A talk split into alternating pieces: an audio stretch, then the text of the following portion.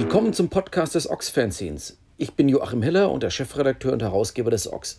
Zwei bis dreimal im Monat versorgen wir euch auf diesem Wege mit Schnickschnack rund um unser Fanzine und die Punk- und Hardcore-Szene. Das Ox erscheint alle zwei Monate, jeweils Anfang Februar, April, Juni, August, Oktober und Dezember. Und es ist im Bahnhofsbuchhandel erhältlich, sowie natürlich auf unserer Website unter ox-fanzine.de. Und natürlich findet ihr uns auch auf Facebook, Twitter und Instagram.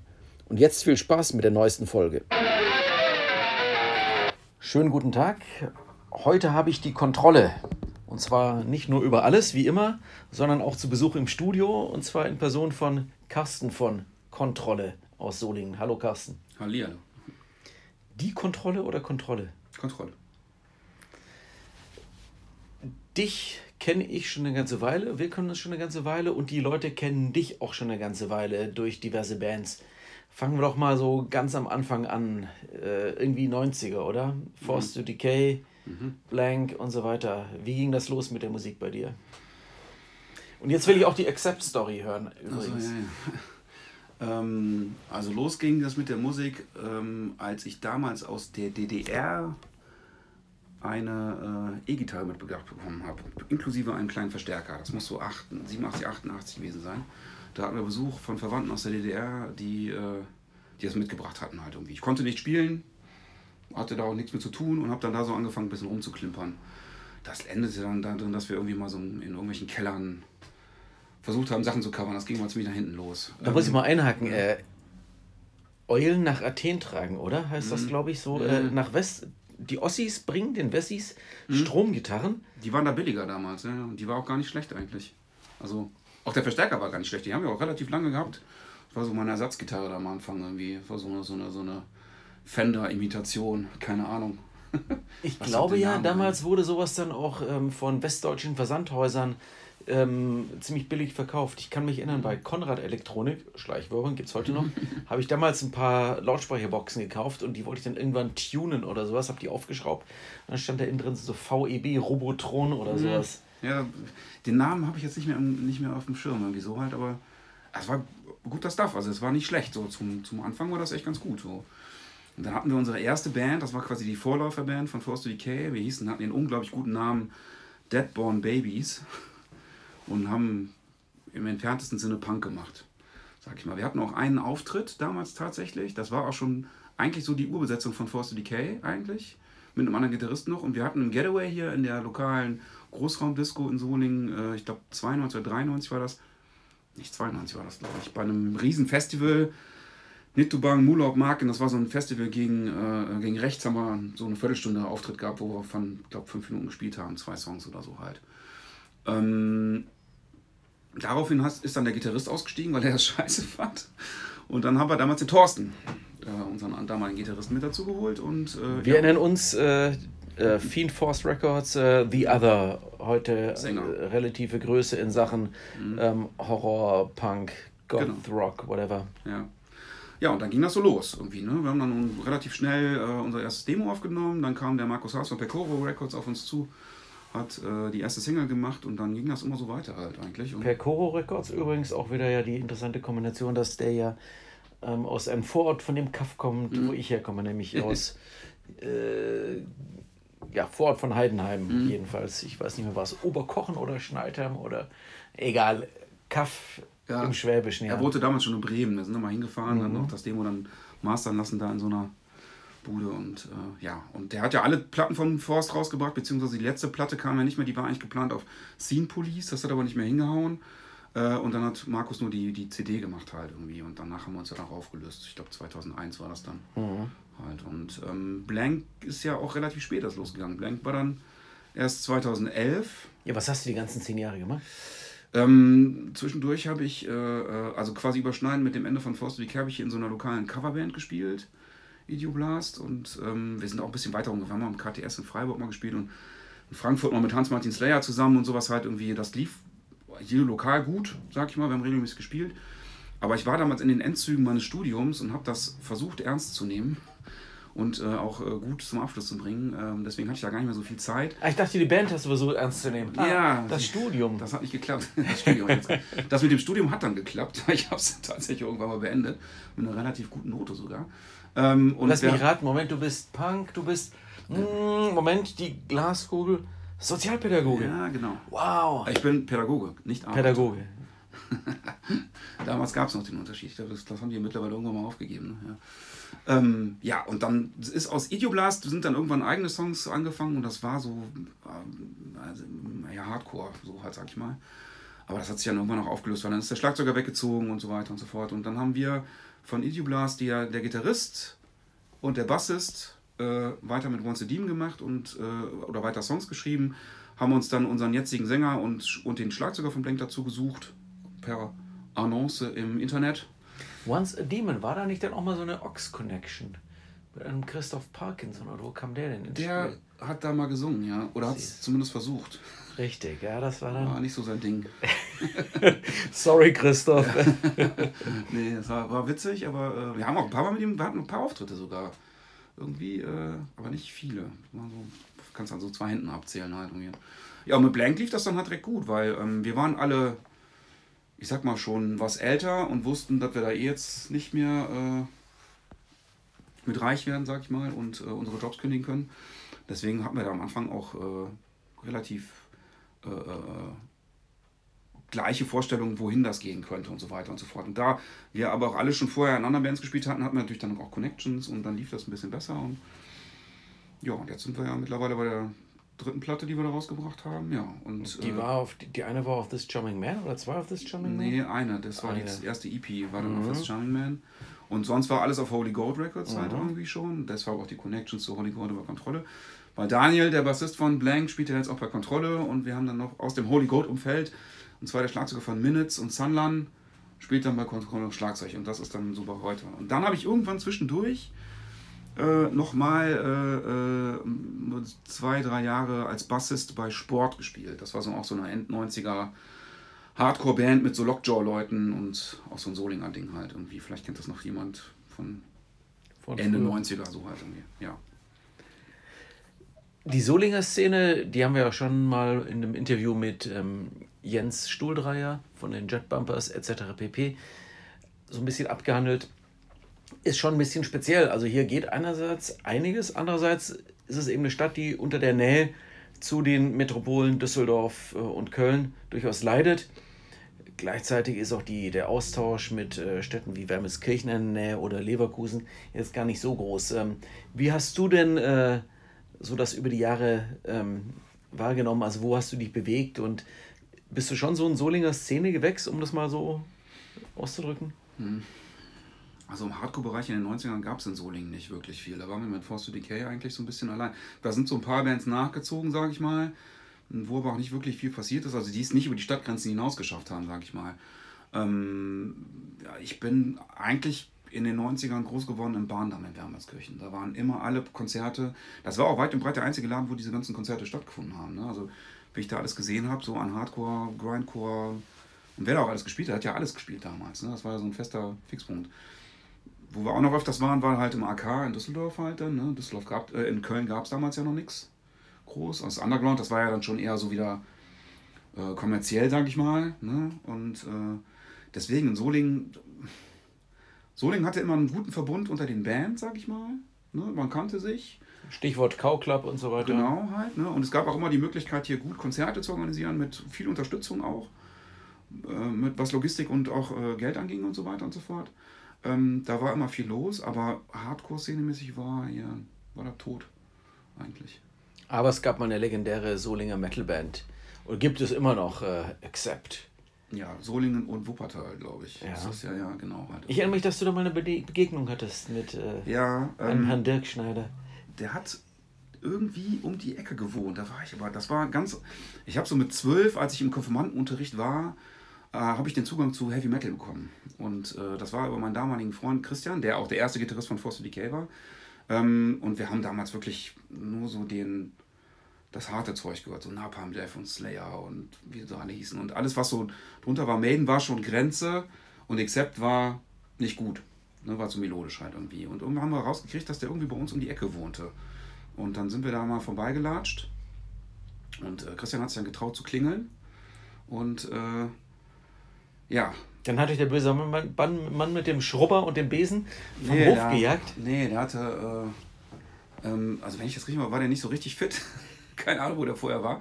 Und hatte Bademantel an. Aber hat uns halt ein, ein Autogramm gegeben. Das war oh. nett. Danach fand ich den Except auch ganz nett. Braucht immer einen lokalen Bezug zu den örtlichen Größen. Heute wohnt er, glaube ich, in Texas oder so irgendwo. Nee, Mallorca wohnt er. Mallorca? Ah, ja, okay. Ich meine Mallorca, ja. Mallorca, Dirk. RTL hat ja eine RTL-Show, weiß man nicht. Hm, nee, ich, glaub, ich glaube, das braucht er gar nicht dazu. Ah, er ist mit der Bundeswehr, glaube ich, jetzt unterwegs. So. Ja. genau. Die, die Linien entworfen da, die neue. Kontrolle. Ähm, ich erinnere mich, du hast mir im Sommer 2018, nein, es war 2017 tatsächlich mhm. schon, hast du mir mal gesagt, ich habe da so ein neues Ding, ich schicke dir mal was rüber, ein paar MP3s, ähm, hör mal rein. Und ich war spontan begeistert, mhm. weil nicht, dass ich von deiner anderen Band, aktuellen Band Blank nicht auch begeistert wäre, aber im Vergleich zu deren bleischweren, doch sehr fordernden Sound war dann Kontrolle, wie ich dann erfuhr, dass die Band heißt, oder hieß, glaube ich, dann schon sehr schnell so, sehr angetan, weil es doch die Musik ist, wegen der ich dann in den 90ern auch in der Hardcore-Szene gerne auch mal ein bisschen verspottet wurde. Heutzutage findet es jeder super. War nämlich plötzlich so, ja, ich sag's einfach mal so, Wave-Punk. Und äh, ich so, holla, das ist ja doch was ganz anderes. Und dann habt ihr auch bei dem äh, kleinen Konzert mit ER80, das Uschi und ich veranstaltet haben, im September 2017, euer erstes Konzert dort gespielt. Wie kam es zur Kontrolle und warum dann nach dem ganzen Hardcore-Geballer plötzlich sowas gefühlt ganz anderes? Ja, das war ein ziemlich langer Prozess, glaube ich. Ähm, Daniel und ich, also Bassist von Kontrolle und ich, machen jetzt seit habe es letztens mal äh, ähm, überlegt, seit 1998 zusammen Musik. Und äh, Daniel ist eigentlich viel mehr Punk als ich, also was die musikalische Sozialisation angeht. Ähm, ich hatte da gar nicht so viel mit zu tun irgendwie. Und ähm, wir haben aber beide so diesen Wave-Hintergrund. Den habe ich auch erst spät kennengelernt. Also in den 90ern fand ich Wave auch noch doof, da habe ich wahrscheinlich auch noch über dich gelacht.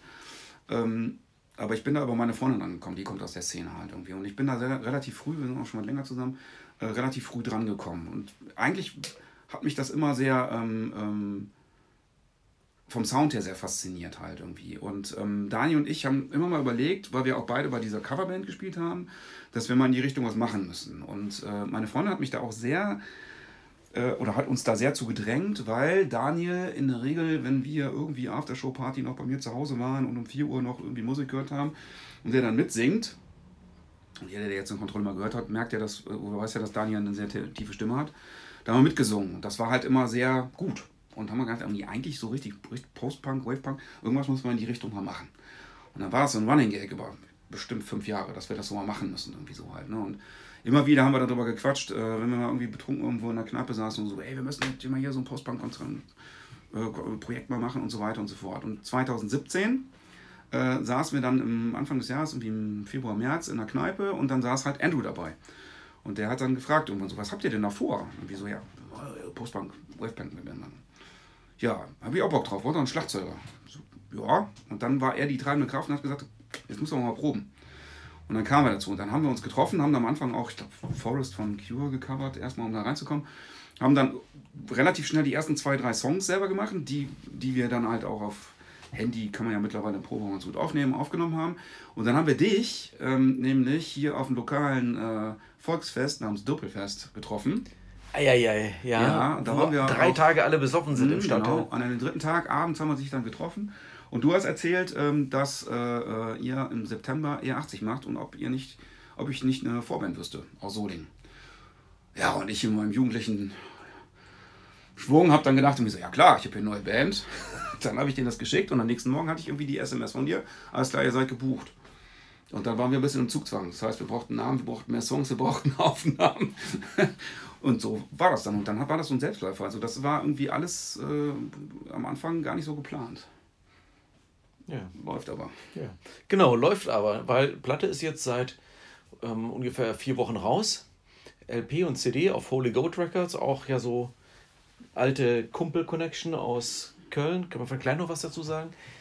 Ähm, und von Anfang an haben wir uns ja immer so unterhalten, auch äh, warst du verblüfft, war ich verblüfft, wie plötzlich ähm, so der Zuspruch ist. Also nicht, dass eine Band wie Blank mit ja einem doch ähm, recht sophisticated Sound, den man ja irgendwie, ich sag mal, so ganz grob so im New Roses etc. Umfeld irgendwie verorten kann, es ist halt nicht so zugänglich. Mhm. Und mit der neuen Band plötzlich scheint ja so äh, äh, die Band der Herzen zu sein. Mhm. Also die Leute, die sie hören und die sie sehen, jeder so, oh wow, geil. Und das äh, schien dich, schien euch ja auch ganz ordentlich überrascht zu haben. Auf jeden Fall, ja. Also wir haben das Demo damals hochgeladen äh, und haben halt drei Songs, äh, vier Songs aufgenommen im Proberaum, über so einen Multitracker halt irgendwie. Und das alles ganz schnell war das halt so. Einfach damit wir was haben, so, ne? Und das war halt vor dem, vor dem ER80-Konzert. Und ähm, wir haben das hochgeladen bei Bandcamp und wir hatten innerhalb der ersten Woche über 1000 Klicks bei Bandcamp und wir haben überhaupt nicht gewusst, wo das herkommt. So, ne? Und dann, ähm, weil wir diese Klicks hatten, hat dann äh, einfach gesagt, komm, lass uns da eine Demo-Kassette machen. Haben wir eine Kassette gemacht, 100 Stück. Die waren nach drei Monaten weg. Also wir waren selber wirklich überrascht halt irgendwie. Und ähm, jetzt nach den ersten Rezensionen von der Platte ist das schon so. Also wir machen ja nicht diesen klassischen Wave-Punk. Ne? Du hast das damals äh, ja ganz nett umschrieben, ähm, dass man unsere Hardcore- und Metal-Wurzeln nicht verleugnen kann, irgendwie so halt. Ne? Und das war halt auch, wir, wir haben am Anfang und am Anfang äh, Songs gemacht und haben auch versucht, das alles so ein bisschen ja, trauriger, äh, ähm, ich nenne es mal poppiger zu machen halt irgendwie. Das hat überhaupt nicht funktioniert. Also mhm. da fehlte uns irgendwie die Wut. Das ist dann doch das, was aus dem Hardcore mitgekommen ist. Also irgendwie waren wir doch angepisst und haben gesagt, geht so nicht, das muss lauter.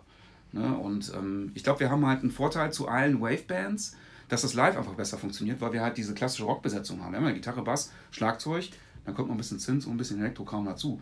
Aber das knallt ja ordentlich live trotzdem. So, ne? Das heißt, wir haben da diesen Punk in die Fresse Faktor noch dabei halt irgendwie. Ähm, aber trotzdem durch den, durch den klaren, doch sehr wavigen Gesang, durch die deutschen Texte auch, wo man auch mit anfangen kann, die Daniel auch selber alle schreibt und die halt auch echt super gut sind eigentlich. Ne? Wir, sind, wir sind ja selber total begeistert. Und ich glaube, Daniel war auch erst ein bisschen äh, überrascht, dass das doch alles so gut geklappt hat mit den Texte schreiben. Ne? Das war am Anfang hieß es immer, ja, ich probiere das mal. Aber es war halt gut. Ne? Und ähm, ich glaube, die Mischung macht es halt einfach, dass wir halt irgendwie diesen, dieses eigentliche Wave-Thema in so einem neuen Gewand, aber irgendwie mit dieser Punk-Hardcore in die Fresse-Attitüde da noch mit reinbringen. Und das ist so ein Mix. Ich wüsste jetzt auch nicht mit, also alle fragen mal so mit, was kann man da darunter vorstellen? Ich dachte mal, hör, ich habe keinen ich habe keinen Vergleich so. Ne? Interessant ist ja, dass eben in den letzten paar Jahren, ich zitiere einfach mal die Kollegin Ronja vom Plastic Bomb, die äh, ihre Gruft-Punk-Kolumne da so irgendwie auch hat im Heft, eben diese Musikrichtung, die, hat man gerade schon gesagt, die so in den 90ern und in den Nullerjahren durchaus auch noch eher verpönt war, dass sich das in den letzten Jahren Menschen der Sache eher geöffnet haben, sowohl die, die alten Bands wieder zu schätzen wissen, diese Goth oder wie wir damals sagten, New Wave Bands aus den 80ern durchaus äh, die alten Platten gutiert werden. Andererseits aber auch neue Bands nachkommen, die so einen Sound machen. Und ähm, da fällt mir immer wieder auf, dass es einerseits eben so diese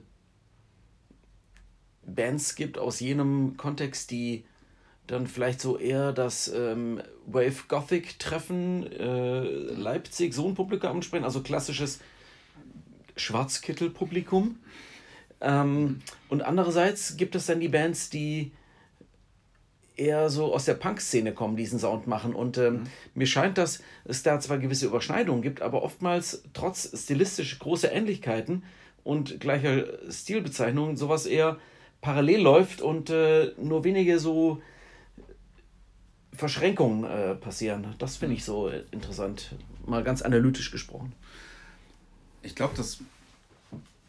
Also ich glaube auch, dass die sich gegenseitig gar nicht kennen, manchmal. So, ne? Es gibt ja überhaupt keine Überschneidung. Also diese Punk, das ist ja eine ganz andere Szene und der ganz andere Hintergrund, sag ich mal. Ne? Und auch die, Ver die, die Vernetzung innerhalb der Szene, was auch die, die Konzerte angeht und so weiter und so fort. Ne? Ich glaube, dass so als ganz klassische, wie hast du gerade genannt, Schwarzkittel, Waveband, ne, mit einem Sinti und einem Elektroschlagzeug oder sowas, keine Ahnung. Äh, äh, ich glaube, dass, dieses, dass die diese Konzertkultur so gar nicht haben. Wobei ich jetzt auch gesehen habe, dass da auch öfters Konzerte sind, aber ich glaube, diese Szene mit dem, mit dem, mit dem Dahingehen gibt es halt nicht. Wie klassisch im Hardcore, ne? wo halt klar ist, da ist ein Konzert und guckt man sich die mal live an irgendwie so. Mag vielleicht auch daran liegen, dass es halt wirklich, ich meine, ich habe das Problem auch mit Hip-Hop. Ich finde, das funktioniert live auch echt selten so, ne? Mit diesem Elektrokram. Mir fehlt dann irgendwie, ist das, das ist was anderes. Auf, Fett, auf Platte immer fett produziert und live ist das immer so, wo du denkst, pff, naja, nett. Ne? Und das ist bei Wave halt genauso irgendwie. Und ähm, kann mir gut vorstellen, dass die halt überhaupt keine Überschneidungen haben. So. Es gibt dann so ein paar Bands, wie Other zum Beispiel, irgendwie, ne? die spielen ja dann auch auf diesen Festivals, aber die spielen auch auf dem, auf dem Wacken oder auf dem, auf dem Summer Breeze oder sowas halt, ne? weil die halt auch diesen, diesen Punkrock dabei haben. Aber richtig Überschneidung gibt es da nicht. Wäre auch interessant, mal zu gucken, ob Controller in Leipzig auf dem, auf dem Zillow heißt das, ne? Festival. Nee, WGT. WGT. Wave Gothic Treffen. Ah, okay. Für mich heißt es Gothic, aber die sagen Gothic, äh, Gothic. obwohl es ja mit dem Baustil überhaupt nichts zu tun hat, aber egal. Ob das da funktionieren würde. Also wenn das jemand hört, wir würden gerne spielen da. ja. Ja, das, also Umkehrschluss, das, was ihr bislang so an Konzerten erlebt habt, und das ist ja doch durchaus mittlerweile dürft ihr so die, die 20er-Grenze so. Ja, wir sind jetzt bei, ich glaube, 50 Konzerten oder so. Tatsächlich? Ja. Okay. Wow. Ähm, ist das ja schon. Äh, ist es so, dass ihr durchaus eher im klassischen Punk-Kontext die gespielt habt? Ja, mhm. auf jeden Fall. Also es waren so ein paar Ausbrecher, Ausbrecher dabei. Wir haben zum Beispiel in, in Blue Shell mal gespielt mit so einer. Oh, ich kann mich an den Namen nicht mehr erinnern, auch mit so einer Waveband. Die hatten uns halt angefragt, weil sie auch irgendwo das Demo mal gehört hatten, irgendwie so. Ähm, da war dann aber keiner. Das war wahrscheinlich eher diese Schwarzgürtel-Fraktion dann halt irgendwie. Ja, aber sonst eher im klassischen DIY, Hardcore, Punk-Bereich. Ja. Nochmal zurück zu dem, was ich beobachtet habe. Ich, dadurch, dass ich euch ja dann doch so einmal im Monat mittlerweile irgendwo sehe, Fanboy, ähm, ist mir schon aufgefallen, wie man so in relativ kurzer Zeit auch eine Band, die ja eigentlich alles langjährige eingespielte Musiker sind, trotzdem war es interessant zu erkennen, wie das so mit jedem Mal irgendwie flüssiger und packender wurde. Mhm. Ähm, in so einem relativ kurzen äh, Zeitraum. Mhm. Also wir haben relativ viel gespielt halt auch. Das ist uns auch ganz wichtig, eigentlich live zu spielen. Also wir sind keine, keine Leute, die sich im Proberaum einbunkern und da Session after Session machen, irgendwie das ich bereite was zu Hause vor, dann gucken wir, ob das funktioniert und wenn nicht funktioniert, dann gehen wir wieder. Weil wir überhaupt keine Lust haben im Proberaum zu singen. Also wir wollen auch raus. So, ne? Deswegen war auch von Anfang an eigentlich relativ schnell klar, dass wir auch viel, viel spielen wollen. Ne? Und wir sind halt auch, das ist auch eher so von unseren alten Bands, wir fahren auch überall hin und spielen. Das ist egal. Ne? So, wenn das passt, fahren wir dahin. Ähm, und ich glaube, dadurch, dass wir das halt auch viel live gespielt haben, kam natürlich auch schnell eine Routine da rein halt irgendwie. Wir sind uns aber auch selber sicher, weil wir waren am Anfang auch total unsicher. Was ist das hier? Wohin geht das? Was wird daraus? Wir haben auch ein bisschen ausprobiert mal so in die Richtung und dann kam halt schnell noch dieser Synthesizer dabei oder das, das Elektropad und war ja viel ausprobieren halt auch irgendwie so. Aber ich glaube, wir waren uns, wir haben am Anfang doch für unsere Verhältnisse relativ viel geprobt, viel gespielt und dadurch sind wir uns da auch sicherer geworden halt und mittlerweile also glaube ich, haben wir auch unseren Weg gefunden da, wo, wo, wo, wo das jetzt so hin. Also wir haben eine Idee, wo das hingehen soll, musikalisch gesehen von der. Spannend ist für mich auch, dass genau eine Sache von euch richtig gemacht wird, und zwar so dieses äh, alte Musikbusiness-Manager-Typ, äh, so, ich höre keine Single, ich höre keinen Hit. Nee, das ist genau bei euch der. Also es gibt eben diese klar erkennbaren Lieder, wo du bei das dritte Mal die Band live siehst und dann schon denkst, ach, das ist doch der Song, das ist der und das ist der. Da sind so eigene, wirkliche, ja, kleine Hits oder wiedererkennbare Songs. Das ist passiert bei vielen Bands, dass man zwar das Album gut durchhören kann, aber nachher denkst du zwar als Album, ja, aber bei euch im Baumarkt 360 Grad, ich folge mich um. Also so, das geht ist selten bei mir bei einer Band, dass ich mir so Lieder merken kann. Dann finde ich halt die Band an sich irgendwie so, ja, schön, aber ach, jetzt kommt dieses Lied, ach, das kenne ich, das kenne ich. Mhm.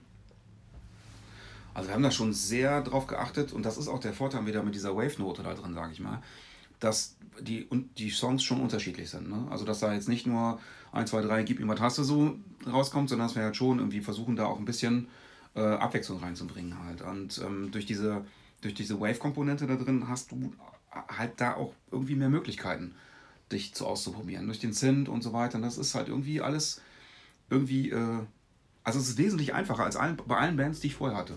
Das Songwriting ist auch viel schneller. Wir, wir kommen mit einer Idee hin, die beiden anderen bringen sich da ein.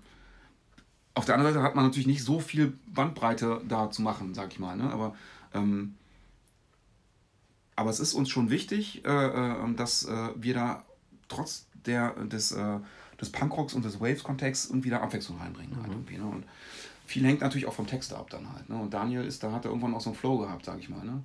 Dass der, ähm, und da muss man natürlich auch gucken. Also ich wollte mich um, passt nicht auf 360 Grad und so. Ne? Das ist dann, und dann haben wir auch schon viel rumprobiert dann einfach. Ne? Aber Du hast eben Synthi und äh, wie nennt sich, was für ein Pad? Äh, wir haben so ein, so ein, so ein, so ein Drumpad mit dabei, wo man halt äh, so, so einzelne Schläge, Sample-Schläge mit abrufen kann dann halt. Und äh, wer programmiert das? Bastelst du das zu Hause? Ich nenne es mal locker so basteln, das ist ja mal ein bisschen despektierlich, aber hm. was, was machst du da? Was das läuft, läuft alles über mich, ja.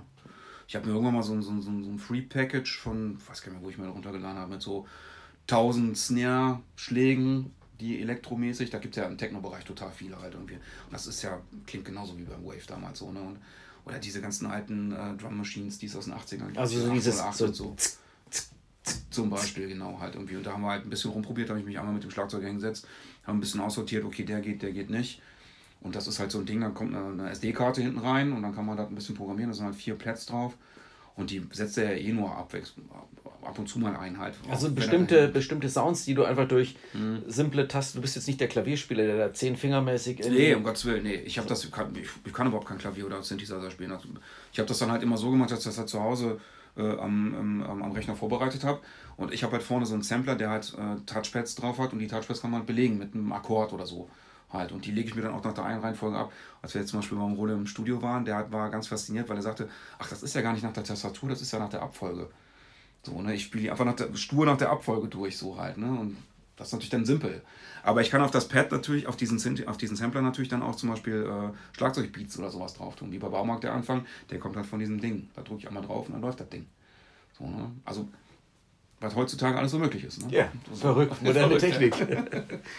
du erwähntest es gerade auch schon, Rohle Tonmeisterei hat aufgenommen. Mhm. Da wart ihr ja vorher schon immer und das ist ja durchaus so einer der coolsten, was so Studio betrifft in Deutschland derzeit, wenn man jetzt mal so von DIY, härtere DIY-Musik äh, betrifft. Warum bei ihm im Studio und was hat er bei euch ähm, erkannt und geholfen und gemacht? Also die Idee war ähm, am Anfang das eigentlich komplett, weil das mit dem Demo so gut funktioniert hat, allein im Proberaum aufzunehmen und dann eventuell dem Rolle zu geben, um das zu mischen und zu mastern halt irgendwie. Ähm, ich habe dann irgendwann im Sommer letzten Jahres den Rolo angeschrieben und gesagt, hör mal, wir wollen jetzt im, im Herbst aufnehmen. Wie sieht es bei dir zeitlich aus mit dem Mischen und so? Und irgendwie kam raus, dass er halt ein Wochenende frei hat. Noch. Und dann haben wir gesagt, zack, machen wir. So, ne? Eigentlich war das halt anders geplant. Ähm, der Rohle hat auch von Anfang an gesagt, weil wir waren ja 2017 mit, nee, Anfang 2018 waren wir mit Blank da im Studio. Und ich war einen Tag alleine oben und habe ähm, die Gitarren eingespielt vom Blank. Und ähm, habe ihm dann halt das Demo vorgespielt. Und er war direkt voll auf begeistert, weil dann kam nämlich raus, dass der Rohle so ein alter Wafer ist. Und der spielt auch in so einer Synth-Band, sag ich mal. Der hat irgendwie mit Kollegen irgendwie, kaufen die auf irgendwelchen Flohmärkten alte Synthesizer auf und dann treffen die sich und machen da nächtelang irgendwelche komischen Sessions halt irgendwie. Und da war er natürlich ziemlich angefixt irgendwie. Und ähm, der,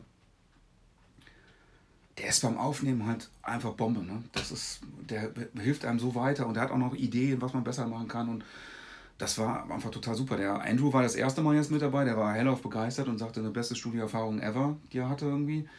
Und ähm, der war da halt völlig drin. Und der hat auch zum Beispiel, wir haben ja so, so, so, so einen Blechsound noch mit da drauf. Das haben wir halt alles komplett über den. Der hat das extra gekauft, der die Idee hatte und so. Der war auch ein bisschen experimenteller unterwegs als wir. Und ähm, der, ich glaube, der konnte mit der Musik einfach total viel gut anfangen. Und der hat uns aber auch mega gute Tipps noch gegeben dabei. Also das kann ich nur empfehlen. Alle, die aufnehmen wollen, Wavepunk machen oder härtere Hardcore, alle zum Wohl. Aber bitte den Discount-Code ähm, OX10 eingeben. genau. Holy Goat Records, du erwähntest es schon, ähm, Ralf ähm, mit seinem äh, DIY-Label aus Köln. Äh, einerseits Blank, andererseits jetzt auch Kontrolle. Das ist ja schon so ein totales äh, Familienklicken-Ding. Auf jeden Fall. Also Ralf ist der Beste überhaupt. Also wir sind mit Blank bei dem gelandet, weil der halt aus dieser Kölner Connection kam. Ich weiß gar nicht, ob der bei der ersten Blank-Platte auch dabei war. Die haben wir ja damals selber rausgebracht, Pi mal Daumen. Und der ähm, Chris von Fucking Kill Records hat da noch ein bisschen was zugesteuert. Und ich, mm, ein Repress haben wir über so einen Münsterleber. Ach ja. Falsche Band, bin ich falsch. Nicht vorbereitet jetzt. Schau mal, kann man bei, alles bei Discogs nachschauen. Genau. Ähm, und äh, ähm, als wir dem, äh, als der Ralf, den haben wir irgendwann mal eingeladen zur Kontrolleprobe und haben den, und der saß bei uns im Proberaum, damals haben wir sogar noch ein Sofa im Proberaum, saß auf dem Proberaum und hat, kriegte große Ohren, große Augen und sagte, eigentlich mag ich die Musik überhaupt gar nicht, finde ich total scheiße, aber das ist geil. So, ne? Mach ich. So, da war der sofort, und da war auch völlig klar, dass wir dann halt alle, Edward mit seinen anderen Bands, Sunland Minutes, äh, ja auch bei ihm rausgebracht und dann war das vollkommen klar, dass wir die Platte bei ihm rausbringen halt so, ne? Der macht das völlig mit Herzblut, ähm, der äh, fährt uns mit seinem Bus rum. Wir planen jetzt mittlerweile schon Konzerte, nur wenn er Zeit hat oder nicht. Also das ist, der ist eigentlich der, der vierte Mann in der Band. Nicht zu vergessen, aber auch Andrew, der euer Drummer, der das Artwork gemacht hat, das ja. auch ziemlich coole Collagen-Style-Optik bietet. Sowohl bei LP und CD, aber unterschiedlich. Ja. Andrew ist ja eh Grafikdesigner und äh, arbeitet bei Esprit, glaube ich. Der ähm, hat auch so schon relativ viele Designs gemacht. Also er macht auch Konzertplakate, hat ein paar Cover schon gemacht und so. Und ähm, es war von Anfang an klar, dass er auf jeden Fall das Demo-Cover macht. Und das war dann schon so cool mit diesen Tauben da. Und das war mega gut und hat auch direkt T-Shirts-Designs gemacht. Das war, glaube ich, das war die erste Band, die ich habe, wo wir ein T-Shirt hatten, bevor wir überhaupt auf der Bühne waren mal irgendwie. Und ähm, das war alles so cool und der hat sich quasi mit dem Demoaufnahmen an dieses Cover gesetzt. So, ne? Und der hat, ich glaube, anderthalb Jahre und der macht das auch.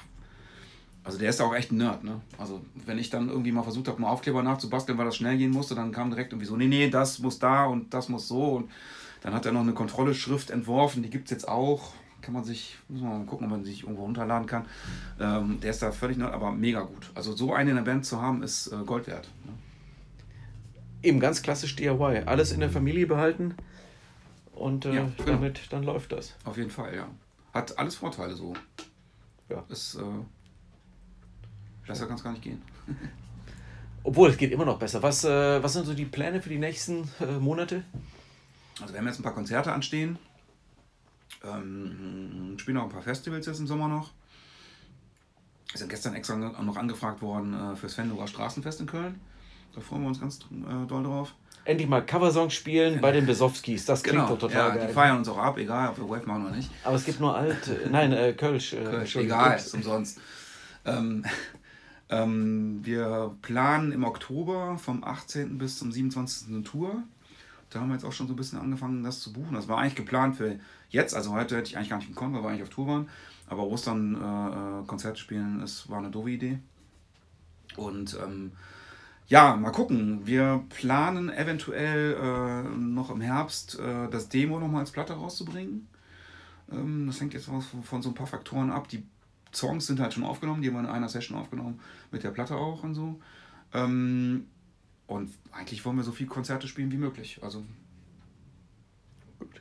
ich hatte gerade erwähnt, Coverbands. Ähm, eigentlich seid ihr auch prädestiniert dafür, Coversongs zu spielen. Ähm, Gibt es denn äh, so die geheime Cover-Playlist, die nur noch nicht äh, live ausprobiert wurde? Du Fuchs, ja, ja. klar gibt's die. äh, ja, also es war mal geplant, irgendwie mal so als Zugabe oder irgendwie sowas halt. Wollten wir wirklich mal Forest machen, weil wir am Anfang gedacht haben, man kann ja nicht irgendwas covern, was irgendwie schon mal gecovert worden ist. Ne? Das Übliche halt so. Ne? Man gibt, wenn man das bei, gibt ja diese Coverinfo.cc-Seite, da kann man Lieder eingeben und dann kriegt man, kriegt man meistens so zu 90% alle Coverversionen angezeigt. Und wenn man da Forest eingibt von Cure, ist halt eine ganze Latte so halt. Ne? Auch viele, viele schlechte Versionen gibt es dann da. Ähm, das wollten wir eigentlich mal machen. Das werden wir hundertprozentig mal probieren. Wir haben, wir haben ja schon einen Coversong, den wir auch mal live gespielt haben. Und zwar haben wir den im Hirscheneck in Basel in der Schweiz gespielt. Vielleicht aktuell zum äh, Grauzone-Geschichte äh, da im Ochs, äh, weil wir gedacht haben, oh, vielleicht ist ja einer da. Haben wir nämlich Schlachtet von Grauzone gecovert. Ähm, wir sind auch danach direkt von einem älteren Zuhörer angequatscht worden, der direkt sagte, wieso haben wir, das stimmt aber so nicht. Der Akkord war nicht richtig. ähm, das haben wir noch in petto, das ist auch eigentlich ganz cool. Ähm, mit Jens Stuhldreier habe ich letztens eine Diskussion gehabt. Ich komme mal auf den Song gerade nicht. Ähm, was hat der denn nochmal mit der Ärger gecovert letztens? Da gibt so es Live, so ein Live-Video von. Hm. Da ist er nämlich von dem Sänger auch angequatscht worden. Ähm, auch ganz alter Wave-Hit. Oh, ich komme nicht drauf. Finden wir raus in diesem Internet. Finden wir raus, ja, im Internet. Den, den, den, muss ich jetzt machen, weil ich das irgendwann im besoffenen Kopf dem, dem Jens versprochen habe, dass wir den mal probieren. Halt. Aber ähm, wir hatten auch noch einen. Ach genau, was ich gerne mal probieren würde, wäre von Echo, Hass und Liebe. Okay. Das ist so richtig Wave aus den 80ern. Hm. Komischerweise ist es auch wirklich so, dass ich durch Kontrolle jetzt wirklich mehr Wave-Musik höre. Also, also das Henne- und Ei-Prinzip, äh, ja. Andersrum, ja. ja. Genau. oder so. Nee.